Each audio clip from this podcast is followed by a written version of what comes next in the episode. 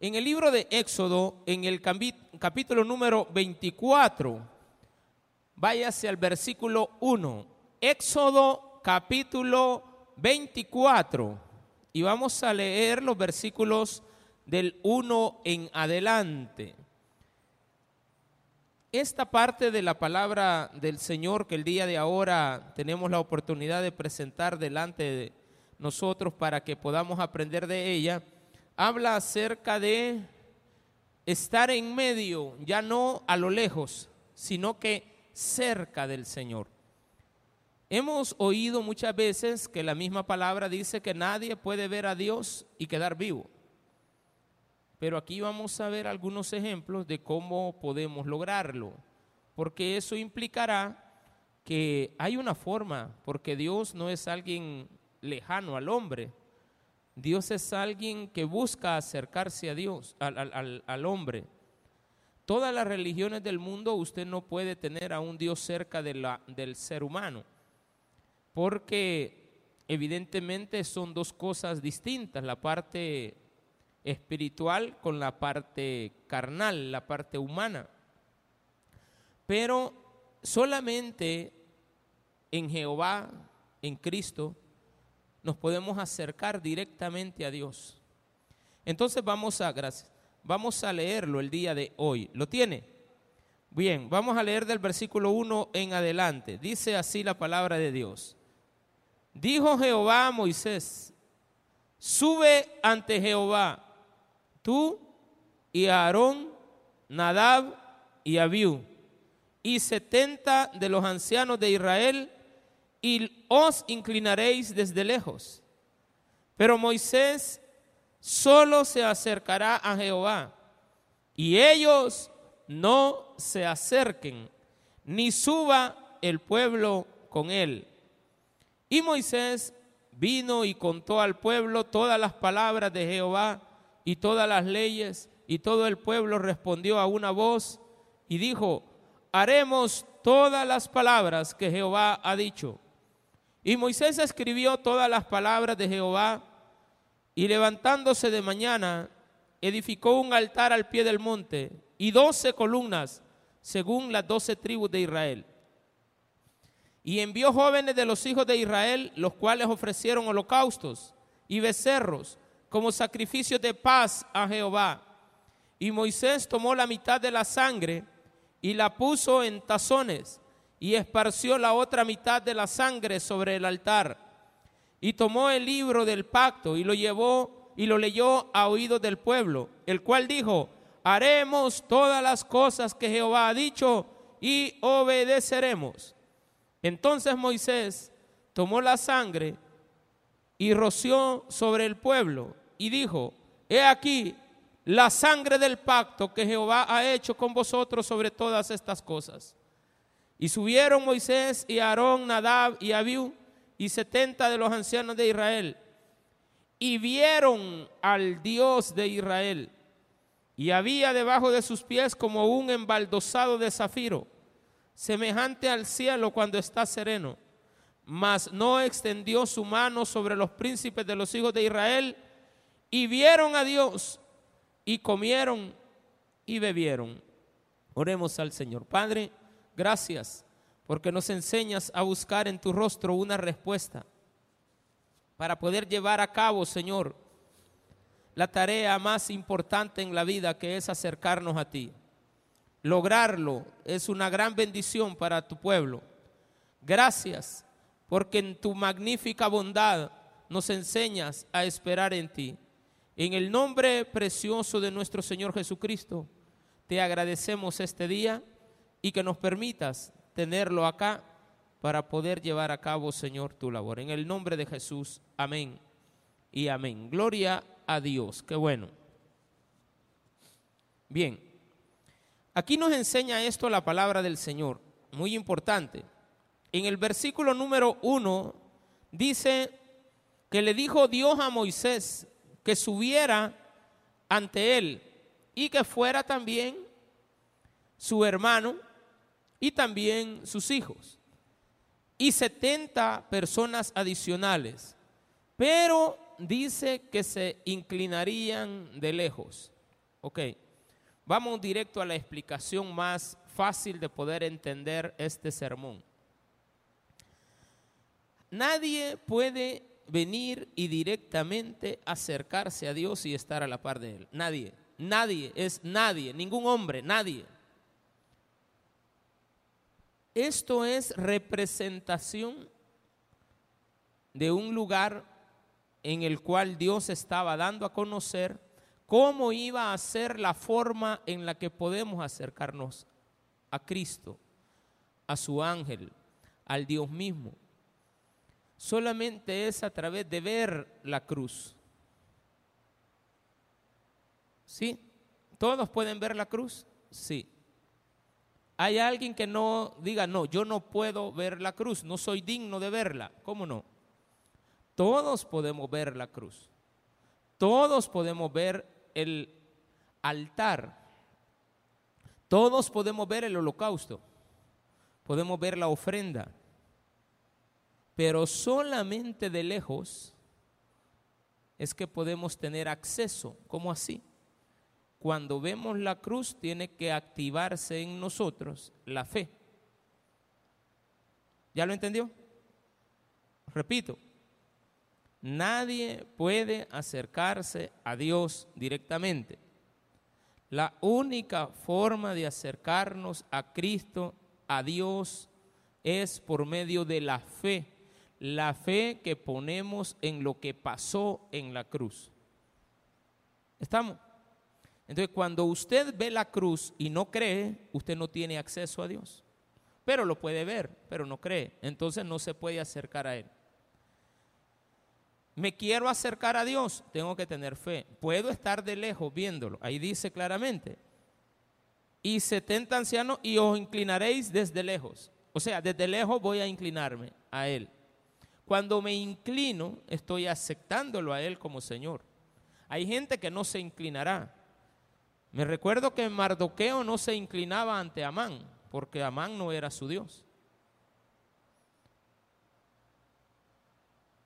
Naamán el sirio tenía que besarle el anillo a su rey y le pide a Eliseo que le haga el favor de pedirle a Dios perdón, porque le dice, yo hoy creo en Jehová, el Dios de Israel él me sanó en el río Jordán. Tenía una lepra y Él me ha sanado. Pero tengo un trabajo. Mi trabajo implica que soy la persona de confianza del rey asirio. Y cuando yo vea al rey, tengo que besarle su anillo en señal de que estoy sometido a él. Te pido le digas a Dios que me perdone porque voy a respetar, a pesar de que ahora ya conozco quién es el Dios de Israel, que me perdone esta falta. Y le dice Eliseo, ve en paz, no hay problema, puedes hacerlo. Porque lo importante, le estaba diciendo en ese momento, es la fe que has puesto en Dios. Y esa fe te va a perdonar todos los pecados que venían. Ahora, como él ya era acepto, entonces las instituciones gubernamentales instituidas por los hombres no son aceptadas por Dios. Solamente los gobiernos, el único gobierno que impera en el mundo es el gobierno impuesto, creado y dado por Dios. Y ese gobierno está en la en el fundamento de una cruz en un altar donde hay columnas alrededor de él, que son las doce columnas que representan a las tribus de Israel, según lo que acabamos de leer. Acabamos de leer de que hay una institución única en el mundo verdadera que Dios da por aceptada, la que Él instituye. Cualquier otra forma de gobierno no es aceptada por Dios. Entonces, los cristianos, antes de cualquier sometimiento a las leyes humanas, tenemos que estar sometidos a la ley de Dios. Y de esa manera, cualquier respeto que nosotros le tengamos a las autoridades que están en la tierra, están respaldadas por Dios única y exclusivamente cuando nosotros hemos aceptado la institución gubernamental impuesta por Dios. Entonces enseña, vayamos despacito. Pero Moisés solo se acercará a Jehová y ellos no se acerquen, ni suba el pueblo con él. ¿Qué significa?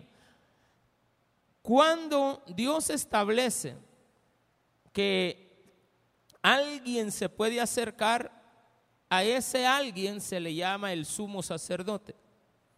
El sumo representa a todo el pueblo, pero este es necesario porque es el único hombre que Dios ha escogido para rociar la sangre que ha caído de la ofrenda que se ha puesto en el altar. ¿Quién pone el altar? Lo pone el Padre, lo pone Dios. Dios pone el Gólgota y pone la cruz. ¿Quién pone el sacrificio? La ofrenda la pone Cristo. Entonces la ofrenda perfecta es la de Cristo. Entonces aquí viene otro problema. El hombre quiere obedecer a Dios. Y Dios no acepta ninguna obediencia de nadie más que la obediencia de su Hijo. Pastor, entonces a mí de qué me sirve ser obediente? Dios no acepta tu obediencia.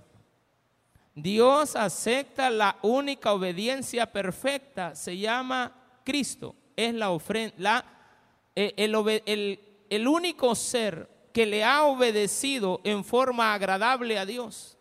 Entonces vuelvo a lo mismo. ¿Cómo hago, pastor, para acercarme a ese Dios? ¿Cómo hago para llegar a Él? ¿Cómo hago para llegar al Padre? Acércate obedientemente a Cristo.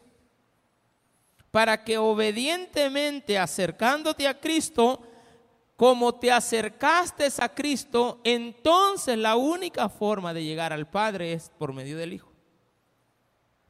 ¿Está complicado? No, entonces ¿por qué no lo hace? Viera cómo nos ha costado venir a entender eso. A mí me costó. Yo a los 30 años vine a entenderlo. Si no, no lo entiendo. Pero ¿por qué no lo hice antes? Porque no, no, no se quiere acercar. El hombre por naturaleza no se acerca a Dios él voluntariamente. Por eso es que Dios no acepta nuestro acercamiento. Por eso es que Dios no acepta nuestra obediencia si no es por medio de Cristo. Pero Moisés solo se acercará a Jehová. Moisés ya era alguien que podía acercarse. ¿Por qué? Porque había sido bien obediente. Había recibido de parte la ley y la había dado tal cual. Entonces Dios ve en él obediencia y dice, ahora tengo a alguien, se llama Moisés, acércate porque voy a necesitar de una, de una persona que tome la ofrenda y la esparza sobre el pueblo. Esa ofrenda es el pacto de Dios que le dice Moisés al final. Vayamos más adelantito. Y Moisés vino y contó al pueblo todas las palabras de Jehová. Hasta aquí Moisés y todos están de lejos. Pero Moisés se acercó un poquito más a oír que le había dicho. Y hemos visto en el capítulo 21, 22, 23, estamos en el 24, del 21 al 23, que Dios ha dado una ley. Esa ley ya había sido dada por Dios para que obedeciéramos. Entonces, cuando Dios ve que Moisés recibe la ley y la da tal cual Dios ha dicho, lo pone como un ejemplo de personas que se pueden acercar a Él. Pero también viene lo siguiente, no todos pueden acercarse si no continúan con lo que viene de aquí en adelante. Y Moisés escribió todas las palabras de Jehová y levantándose de mañana edificó un altar. ¿Quién está poniendo ese altar? Dios. ¿Quién lo edifica? Moisés. Pero Moisés dice, bueno, vamos a poner un altar. Pero falta, esta es obediencia. Hay que hacerle un altar a Dios. Y levantándose de mañana, edificó un altar al pie del monte y puso doce columnas. Esa es la institución gubernamental de Dios que nosotros tenemos que dar por aceptada. El gobierno de Dios. Debemos de vivir bajo el gobierno de Él. ¿Qué es el gobierno de Él? Sus leyes. Según las doce tribus de Israel. Y envió jóvenes de los hijos de Israel, los cuales ofrecieron holocausto y becerros como sacrificio de paz a Jehová. ¿Quiénes vamos a poner entonces ahora los sacrificios? Simbólicamente vamos a llevar las ovejas, los becerros, las palomitas que van a ser sacrificadas. Simbólicamente se venía haciendo desde que salieron de Egipto. Dios les dijo, van a empezar a celebrar la Pascua que aquí en El Salvador va a ser la otra semana, o, de esta semana a la otra creo. 2 de abril creo que comienza Domingo de Ramos y termina ya en Domingo de Resurrección. Y luego viene el lunes de Pascua, martes de Pascua, no sé cómo le llaman, no estoy muy, muy al tanto de eso, pero sí es importante relacionarlo, que esa fiesta es la misma fiesta que está aquí. Entonces traían las ofrendas. ¿Y eso durante cuánto tiempo? Desde que salieron de Egipto hasta llegar a Jesucristo. Porque todas eran obediencias de paz, todas eran eh, eh, ofrendas, perdón, de paz, todas eran ofrendas por las transgresiones. Nunca se puede ofrecer una ofrenda de paz sin antes dar ofrendas por las transgresiones y los pecados cometidos. Primero vengo delante de Dios y le doy una ofrenda por mi pecado. Le puedo dar una ofrenda por mi transgresión. Pero cuando ya he dado esas dos ofrendas, no estoy hablando de dinero, mi hermano. No el pastor está hablando de que hay que dar ofrenda y ofrenda. No.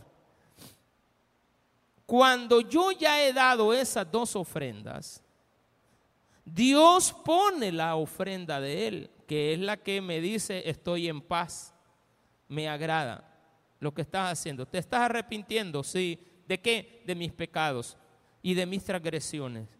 ¿Y en quién has venido a poner la ofrenda? La vine a poner a los pies del altar. Entonces yo voy a poner el sacrificio también. Yo voy a poner la ofrenda. Voy a traer a un becerro. Entonces viene Dios y dice, te acepto esa ofrenda. Estás poniendo, yo la voy a poner de paz. Entiendo claramente, y usted también entiende, que esto llegó en su punto culminante en la ofrenda perfecta que es Cristo Jesús. Cuando ya se ofrece a Cristo, ya no hay necesidad de seguir trayendo ofrendas. Porque Cristo es la ofrenda. Ahora lo que yo tengo que hacer es, como ya está la ofrenda, ya no puede haber otra ofrenda mayor que esa, entonces vengo a entregarle a Él por medio de la fe que de lejos estoy viendo a Cristo en la cruz, veo su sacrificio, lo reconozco y ahora digo, lo que pasó en la cruz, no lo que va a pasar, porque aquí es lo que va a pasar. ¿Qué es lo que va a pasar? Vamos a hacer un altar y vamos a poner una ofrenda. Y lo que pase en la ofrenda es lo que vamos a aceptar. Lo que pase en ese día lo voy a aceptar. Entonces, ¿qué es lo que pasó? Lo que viene más adelante. Fue aceptada la ofrenda. Ahora pasa el tiempo, 1440 años, llegamos a Jesucristo y ahí se pone una ofrenda perfecta. Hoy ya sé que Jesús murió en una cruz, en el altar que Dios puso, la ofrenda es Él y cuando yo sé qué pasó ahí, la, la cruz está vacía. Ya no está Cristo ahí. Y como la cruz está vacía, tengo que decir en mi mente, ¿qué pasó ahí? Estoy de lejos. Y alguien me dirá, ahí murió el Salvador. ¿Y él quién era? Un hombre llamado Jesús. ¿Cómo surgió ese hombre?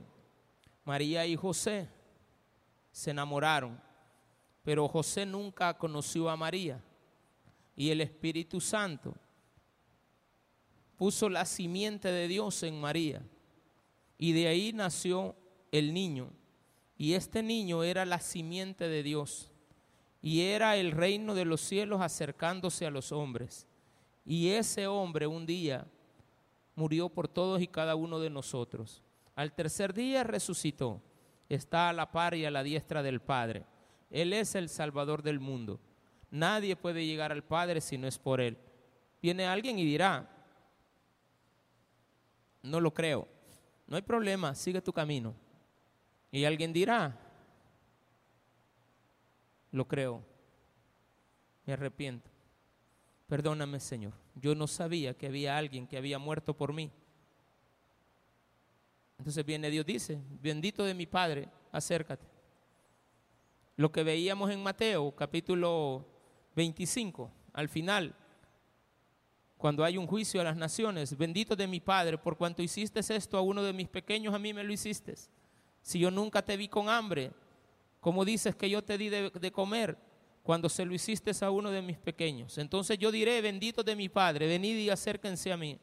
Entonces estoy siendo obediente y estoy siguiendo el gobierno de Dios. Y cuando yo digo que he aceptado a Cristo, tengo que mostrarlo. ¿Cómo lo voy a mostrar? Con obras que son fáciles de hacer no es una obra de sacrificio y de perdón, con mucho respeto, pasar desde la iglesia San Esteban hasta el Calvario, arrodillado, que ahora va a ser un espectáculo.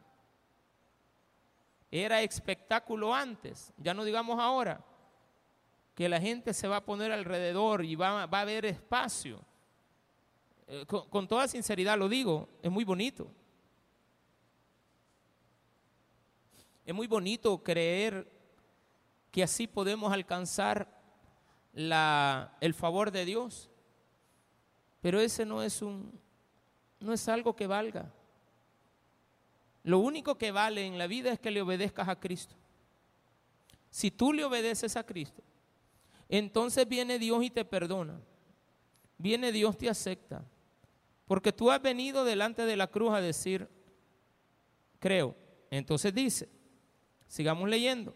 Y envió jóvenes de los hijos de Israel, los cuales ofrecieron holocaustos y becerros como sacrificios de paz a Jehová. Y Moisés tomó la mitad de la sangre y la puso en tazones y esparció la otra mitad de la sangre sobre el altar. Empiezan los animales a derramar sangre. ¿De acuerdo? Son pactos de sangre. La Biblia está llena, lo voy a decir de una manera este, eh, paradójica, está llena de sangre, pero de la sangre de Cristo. De nada sirve la sangre de los hombres que está ahí. Es la sangre de Cristo la única. Entonces dice, y tomó el libro del pacto y lo leyó a oídos del pueblo. ¿Qué les leyó? Capítulo 21, 22 y 23. El cual dijo, haremos todas las cosas que Jehová ha dicho y obedeceremos. Estoy de acuerdo que obedezcas. Pero el único día que puedes obedecer y que a partir de ahí se te toma en cuenta tu obediencia es cuando tú ya, has recibido por fe lo que pasó en la cruz o lo que va a pasar. En este caso, para ellos lo que iba a pasar. ¿Qué pasó? Se derramó la sangre. ¿De quién? De la ofrenda que se, que se dio. Pero esa ofrenda la pusiste tú. Dios te había dicho, quiero una ofrenda de un becerro que sea sin mancha. Si son muy pobres las personas, entre los dos compren una palomita y me la traen y la vamos a poner como ofrenda. Pero si tú eres alguien que tiene posibilidades para poder dar una ofrenda mayor, tráela.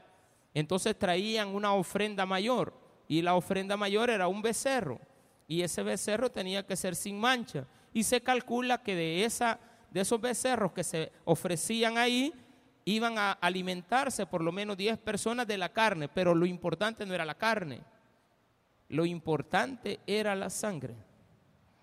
Cuando la sangre es derramada, Moisés se acerca y toma tazones, uno para poner simbólicamente la mitad de la sangre que está siendo derramada por las ovejas que los jóvenes han traído. Entonces vienen y ponen la sangre. Y también después en otro pocillo agarra otra cantidad de sangre. Una la esparce en el altar. ¿Quién puso la sangre en el altar? Cristo. No había tal sacerdote ahí. Dios dijo, no, no, no, no, no, ese sacerdote que tienen ahorita, ustedes no es mi sacerdote. Vamos a poner al sacerdote de sacerdotes en la cruz. Se llama Cristo. Vamos a poner al rey de reyes y señor de señores en la cruz. No necesito ningún gobierno. No necesito ningún sacerdote. No necesito ningún profeta. Lo que el profeta haya dicho, en él se está cumpliendo. Porque Cristo es pastor, es el profeta, es el sacerdote y también es el rey.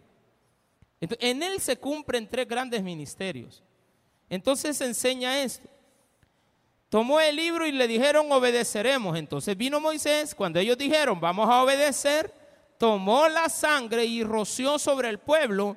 Y he aquí la sangre del pacto que Jehová ha hecho con vosotros sobre todas estas cosas.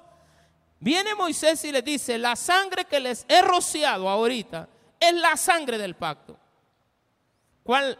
La que Dios le había enseñado a, a Abraham.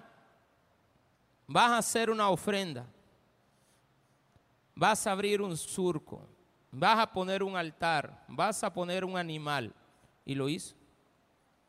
Elías, vas a tomar una ofrenda. Vas a poner madera, la cruz. Vas a poner las piedras, el Gólgota. Vas a poner este, el agua, el Espíritu Santo, vas a poner esto, va, todo.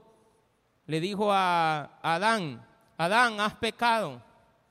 ¿Con qué te estás tapando aquí con esta Biblia? Porque con la Biblia queremos tapar los pecados. Dice que hojas pusieron. Hojas. Nos tapamos, nos tapamos con las hojas, pastor. Padre, discúlpanos, nosotros no sabíamos que esto te ofendía. Claro, ya lo sabía, yo te había dicho pero no eres obediente, por lo tanto las obediencias de los hombres yo no las acepto. Porque tú, Adán, fallaste. Entonces voy a solucionar tu problema matando a un cordero y te voy a dar la piel del cordero para que esa piel que va untada de sangre te cubra los pecados. Y cuando yo vea a Adán, no voy a estar viendo a Adán, voy a estar viendo la sangre del cordero. Entonces tú, Adán, vas a ser obediente porque yo estoy aceptando que tú te has arrepentido. Y porque te has arrepentido de lo que has hecho, de cierto, eso no te lo voy a quitar, te vas a morir. Yo te quería aquí toda la vida y vas a pasar eternamente. Pero como desobediste, tienes que morir. Pero antes de morir, tienes que recibir esto. ¿Tú te arrepientes? Sí, me arrepiento. Y Eva, ¿cómo está? Yo también me arrepiento. Entonces vamos a hacer uno para cada uno. Cada uno de nosotros tiene el rocío de la sangre de Cristo. Cuando nos hemos arrepentido. Cuando no nos hemos arrepentido no nos cae pero ni, ni piedras, hermano. No nos cae nada, ni mangos, nada, no nos cae porque no podemos recibir nada. Ocho. Entonces Moisés tomó la sangre y roció sobre el pueblo y dijo, he aquí la sangre del pacto que Jehová ha hecho con vosotros sobre todas estas cosas. Y subieron Moisés y Aarón, Nadab y Abiú y setenta de los ancianos y vieron, ahí está. Antes de lejos, pero ahora vieron. Y dice después, y había debajo de sus pies, ¿a quién vieron? Al Dios de Israel. Espéreme. ¿Y quién es el Dios de Israel? Jesucristo, y que vieron a los pies de él.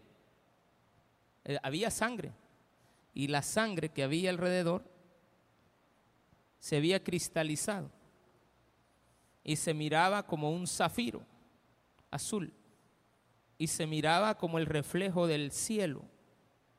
Entonces dice ahí la Biblia, cuando está sereno, perfecto, no hay nada, da paz, da tranquilidad.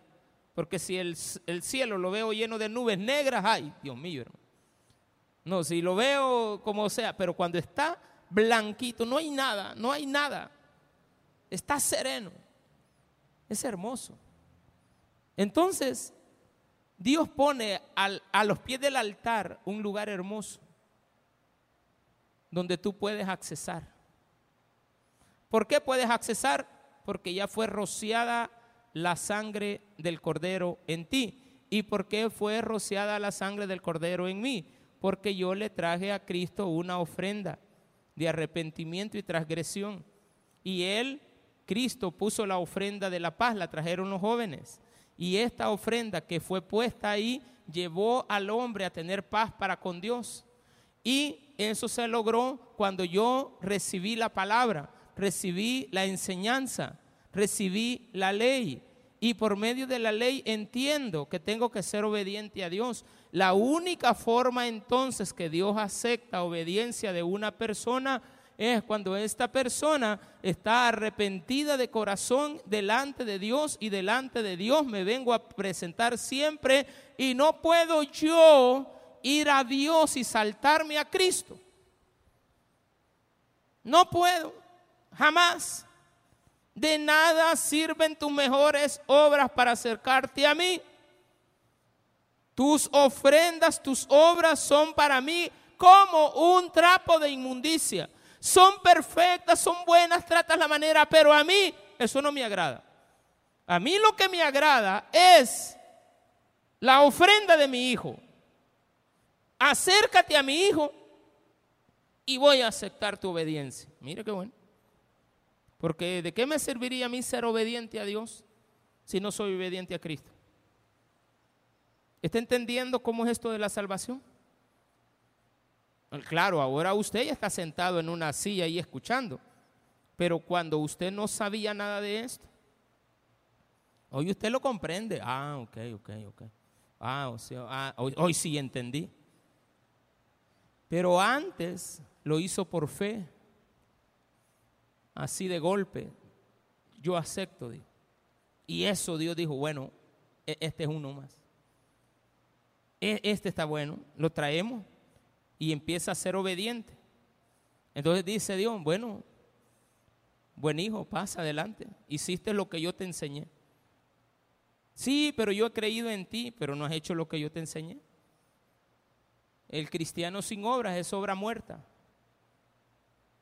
De ahí que aceptamos que la salvación es por fe, pero que una fe sin obras es una fe muerta.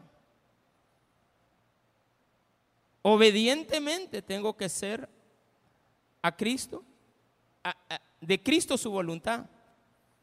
Y por lo tanto la voluntad de Cristo es que yo sea una persona que respete al prójimo, que ame al prójimo, que ame a Dios por sobre todas las cosas, que me ame a mí mismo.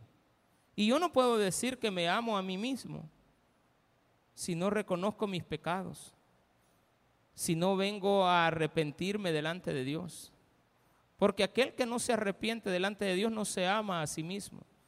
Ay, pero yo amo a la gente. Sí, pero no te amas a ti mismo. Pero yo soy bueno con todos, pero no te amas a ti mismo.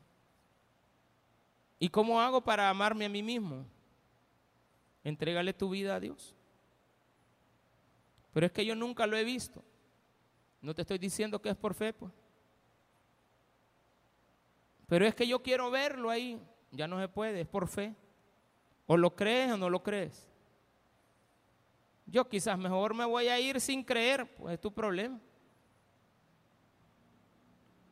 voy a venir mañana, así dijo el sope. Y así le dijo Satanás al diablo, aquel diabludo que le dijo, yo voy a ir a engañar a la gente y le voy a decir que tienen tiempo, que no acepten todavía, que acepten mañana, que le vayan a pedir permiso primero a la abuela. Y usted va a llegar delante de la abuelita, abuelita, fíjate que vengo del culto, ¿y qué pasó? Ahí que el pastor dijo que yo me tenía que arrepentir, no seas loco. Estás equivocado. Ya te están engañando, los diezmos quieren. Vea que te hablaron de la ofrenda, como 20 veces la mencionó. Ah, pues no, cabal, yo te dije, ¿de, qué habló? Ah, de la ofrenda de paz. No, si ese es pista. Están totalmente engañados. Incluso los pastores que les gusta pedir ofrenda. Podemos impulsarla por medio de las obras que hacemos para el beneficio suyo. Porque es para usted, no es para mí. No he entrado todavía a los baños a ocuparlos. Ni un día entra. Yo sé que están bien, me falta todavía algunas correcciones ahí, pero son para ustedes. Los baños de los niños son para ellos, no son para nosotros. Que las sillas estén bien es para usted. Que recolectamos ayuda no es para nosotros, es para unos niños, para unas familias que están allá en Honduras. Que hay que llevarlas hasta allá, hermano. 14 horas de viaje y usted me tiene que ayudar a, a, limpiar todo ese frijol.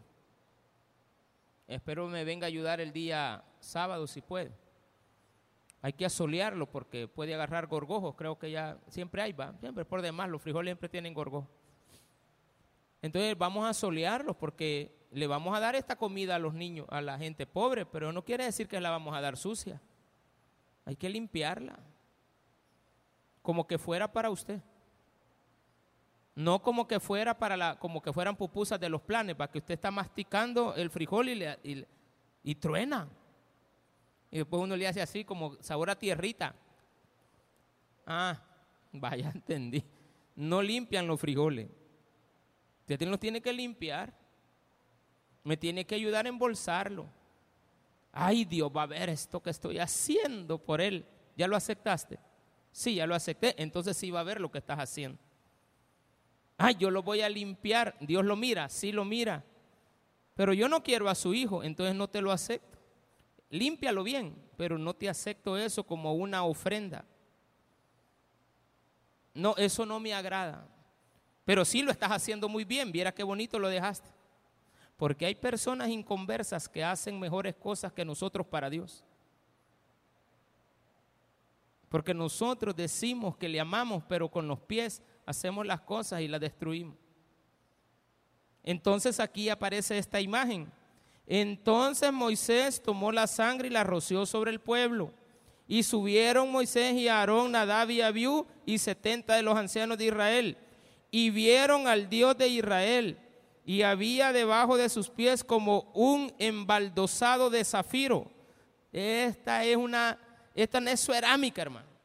Este, esto no es mármol, esto es un embaldosado de parte de Dios, creado, hecho y rociado por la sangre del cordero.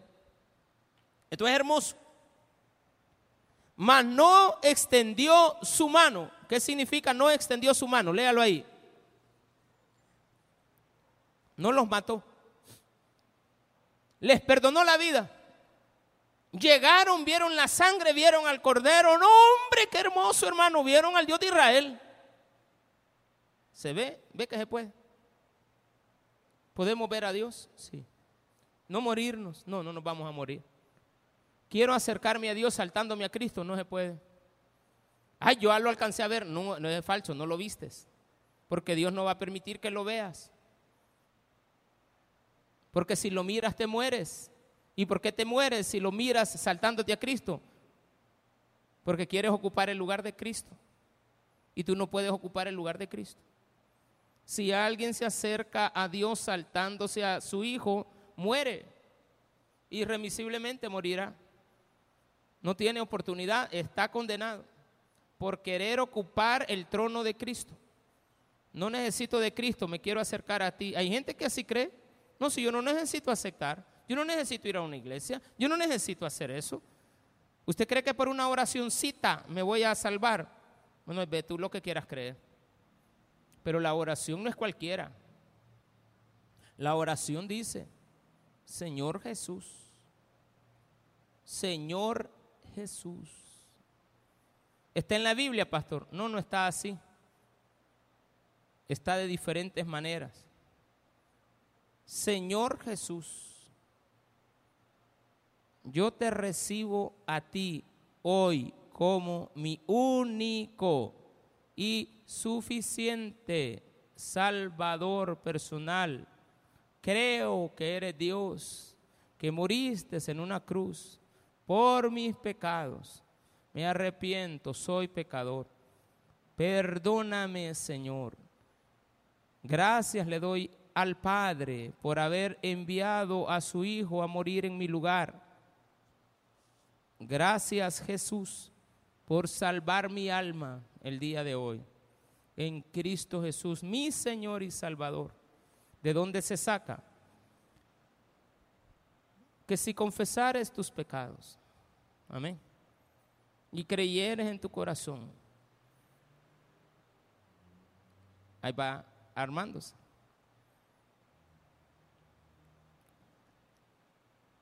¿Cómo debo de bautizarme? Le dijo el eunuco a Felipe. Y Felipe le dijo, ahí hay agua, le dijo el, eunuco. Ya me contaste la historia de Jesús. Sí, ya te la conté. Porque me dijiste que no entendías quién era el que había sido sacrificado. Estabas leyendo Elías, va, Eliseo, perdón, perdón, este, Isaías. Sí, estaba leyendo a Isaías, pero no entiendo quién es este personaje que habla Elías de que no abrió su boca y fue llevado al matadero y fue muerto y sacrificado. Y el eunuco que leía la Biblia no entendía quién era. Y Felipe le dice, apartamos de ahí, todo lo demás no hay problema, no, pero de ahí para allá no entiendes. Va, entonces te lo voy a explicar. Ese y otra vez lo mismo. Ese que está hablando se llama Jesús, vino a la tierra por medio de María y nació y creció entre los hombres y fue a morir en la cruz por nuestros pecados. Y viene el eunuco y le dice, ¿qué debo de hacer para bautizarme? No, no, no, no, espérate, antes de bautizarme tienes que creer que Jesús es el Señor. Y le dice el eunuco, creo que Jesús es el Señor. Se va armando. Vamos armando la oración. Mas Dios muestra su amor para con nosotros en que siendo aún pecadores, Cristo murió por nosotros. Ya se va armando más. Por eso se llama la oración del penitente. Porque hemos logrado entender que hay frases correctas, específicas, que se le tienen que decir a Dios de lo que sentimos por su Hijo. Entonces, evidentemente, en una oración como la que acaba de oír, está, se ha tratado la manera de involucrar todos los ingredientes necesarios que se requieren para que usted pueda de fe aceptar a Cristo. Alguien dirá, yo la voy a repetir, pero no la siento. De todo modo, tengo que ir a comer y este, este señor aquí me está quitando el tiempo en la mente. Entonces uno le dice, mire, acepte a Cristo, ya va a terminar el culto. Mira, acepta, hombre, acepta, mira que tenés, una oportunidad. Y el hombre dice, ay, lo voy a hacer para quitármela de encima a esta señora. Y ya viene, va, pues voy a orar, porque anda preciso. Y ya cuando está orando le dice, cierre sus ojos. Ya cierra. Repita conmigo. Señor Jesús, Señor Jesús. Ay, pues no termina esta señora. Yo me arrepiento, me arrepiento. Ahí está la, amarillita esperándome en la entrada. En ay, ahí en la parada de buses a estar la amarillita ahorita. ¿Por qué no le dije que se viniera aquí a los alrededores de la iglesia? Estaba más fácil, solo cruza la calle y estamos los dos juntos, porque yo aquí no me situando mientras está orando. Y viene Dios y te dice, mira, mijo, yo conozco tus pensamientos a, la hermanita engañaste, pero a mí no me engaño. Orar no es del diente al labio. Tiene que llevar un análisis. Una, dice la Biblia, en esto medita. Usted tiene que orar meditando. Si lo que está diciendo tiene, tiene alguna lógica. No, no, no es para quitarse encima a las personas. Por eso es que hay mucha gente que ha orado a Cristo, pero su vida no ha cambiado. Entonces dicen, no, si yo no, yo no cambié, dice. No sé si es cierto y no vas a cambiar tú solo. Nadie cambia, solamente Dios puede cambiar a la gente. pero sigue siendo el mismo ser humano. Entonces Dios así te ama, pero ahora ya no haces las cosas que tú hacías antes. Dice un corito por ahí, y las cosas que yo hacía ya no las hago más. Está tomado de un salmo. Así como el siervo brama por las corrientes de las aguas, así brama por ti, oh Dios, el alma mía. Otro salmo. La alabanza esta que está, que vamos a cantar dentro de unos minutos, ya no soy un esclavo de tu amor, del temor. Hoy soy un hijo de Dios. Y eso lo sé. Yo solo sé que Cristo me ama yo solo sé que Él es mi Padre y mi Padre a mí me ama. ¿Y por qué me ama? ¿Por qué me ama Dios a mí? De tal manera amó Dios al mundo. ¿A cuál mundo? ¿Solo a los cristianos? No, mi hermano. Él murió por toda la humanidad. Porque de tal manera amó Dios a la humanidad, al mundo. Y para muestra, entregó a su Hijo. De tal manera amó Dios al mundo, entregando a su Hijo, para que todo aquel que en él cree no se pierda, mas tenga vida eterna. Y esta es la condenación del mundo. Que la luz vino a ellos, pero ellos amaron más las tinieblas que la luz. Porque sus obras eran malas. Y dice también en Romanos, porque con la boca se confiesa, pero con el corazón se cree. Está tan fácil. Pero cuesta entenderlo. Pero ahora que somos cristianos, le damos gracias a Dios que lo hemos entendido. Y que ahora por medio de un libro que está allá, que aburrido el libro. Porque hay gente que dice, ay, yo cuando empecé a leer, pastor, me dormía. Duérmase, no hay problema, continúe donde se quedó. Yo le recomiendo que lea la Biblia. Aunque no la entienda, usted léala. Va a llegar un día en el cual usted lo va a entender. Porque cuando uno está estudiando teología le dicen que lea. Pero a veces no entiendo cómo, y eso sí es un problema. Pero no es parte de un problema que tenga solución, así hay que darlo. Llevé la materia de Pentateuco, son cinco libros, Génesis, Éxodo, Levítico, Número de Deuteronomio. ¿Usted cree que la vamos a lograr entender en 20 clases de dos horas cada una? 80 horas clase. Requiere que la persona por sí mismo se instruya dentro de la palabra de Dios. Cuidadito también con esto. Y envió jóvenes de los hijos de Israel, los cuales ofrecieron holocausto. En el 4 dice, y Moisés escribió todas las palabras y levantándose de mañana edificó un altar al pie del monte y doce columnas, según las doce tribus. Esto no puede ser instituido por ningún hombre. Voy a volver a establecer algo antes de que terminemos. El único gobierno aceptado por Dios es el que Él ha fundado. Si yo como hombre quiero fundar otro gobierno, Dios no lo acepta. De ahí que usted tiene que ser inteligente. Pídale a Dios cinco pesos de alboroto adicionales a los que tiene. Señor, dame sabiduría. Porque también hay instituciones no del gobierno, no de los estados, sino que hay un restazal de inventos de iglesias que existen entonces yo no puedo someterme al gobierno de una iglesia. Pero eso no quiere decir que usted no se someta. Lo que usted tiene que identificar es si el gobierno establecido en ese lugar, hágale aquí el examen. Si usted le hace el examen porque usted es inteligente, ok, estoy en una iglesia fundada en Cristo. Como decía el pastor general, va, rótulo tienen de iglesia, pero adentro no hay iglesia. Hay gente que usted les pregunta por el tabernáculo o esta iglesia, quitemos el tabernáculo, quitémosle el nombre, esa iglesia, nunca han entrado y creen que aquí es una iglesia satánica, hermano. No, hay gente que viene aquí y, eh, no, ha venido, no que no, no, y esa iglesia ahí, ya te arruinaste. Bueno, usted cuando venga haga el examen. Si usted considera que haciendo el examen, cuidado con sus propios argumentos, esto no es de Dios, pues no se acerque.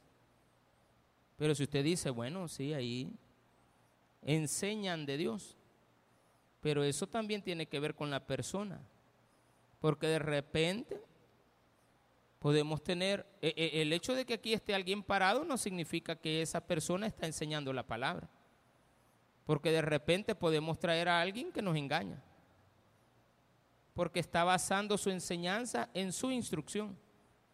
Entonces no es lo que el hombre fundamenta, es lo que Cristo fundamenta. Nos quedan tres minutos, voy a solamente leer la última parte que va del 12 al 18. Esta es una segunda parte de este sermón, donde aparecen los otros 70 ancianos acercándose. Entonces Jehová dijo a Moisés, sube a mí al monte y espera allá, y te daré tablas de piedra y la ley y mandamientos que he escrito para enseñarles. Y se levantó Moisés con Josué su servidor, y Moisés subió al monte de Dios y dijo a los ancianos, esperadnos aquí hasta que volvamos a vosotros. Y he aquí Aarón y Ur estaban con vosotros, estarán, están con vosotros. El que tuviere asuntos, acuda a ellos. Entonces Moisés subió al monte y una nube cubrió el monte. Por eso le puse al sermón este título, en medio de la nube. Y la gloria de Jehová reposó sobre el monte Sinaí, y la nube lo cubrió por seis días. Y al séptimo día llamó a Moisés de en medio de la nube, y la apariencia de la gloria de Jehová era como un fuego abrasador en la cumbre del monte a los ojos de los hijos de Israel. Todo el pueblo vio esto. Y entró Moisés en medio de la nube y subió al monte y estuvo Moisés en el monte. Hay quien se quiere venir, hermano. 40 días y 40 noches. Esto es importante. La palabra 40 en la Biblia es la misma palabra para nosotros. Ya vengo en cinco minutos, ¿de acuerdo? Dame cinco minutos y regreso. Es la misma palabra. Estuvo 40 días. Es un tiempo indeterminado. No se sabe. Pero estuvo, cuando la gente en, en el Antiguo Testamento leemos la palabra 40 días, es que estuvo bastantes días. Entonces se le pone la palabra 40 como cuando decimos un tiempo muy largo.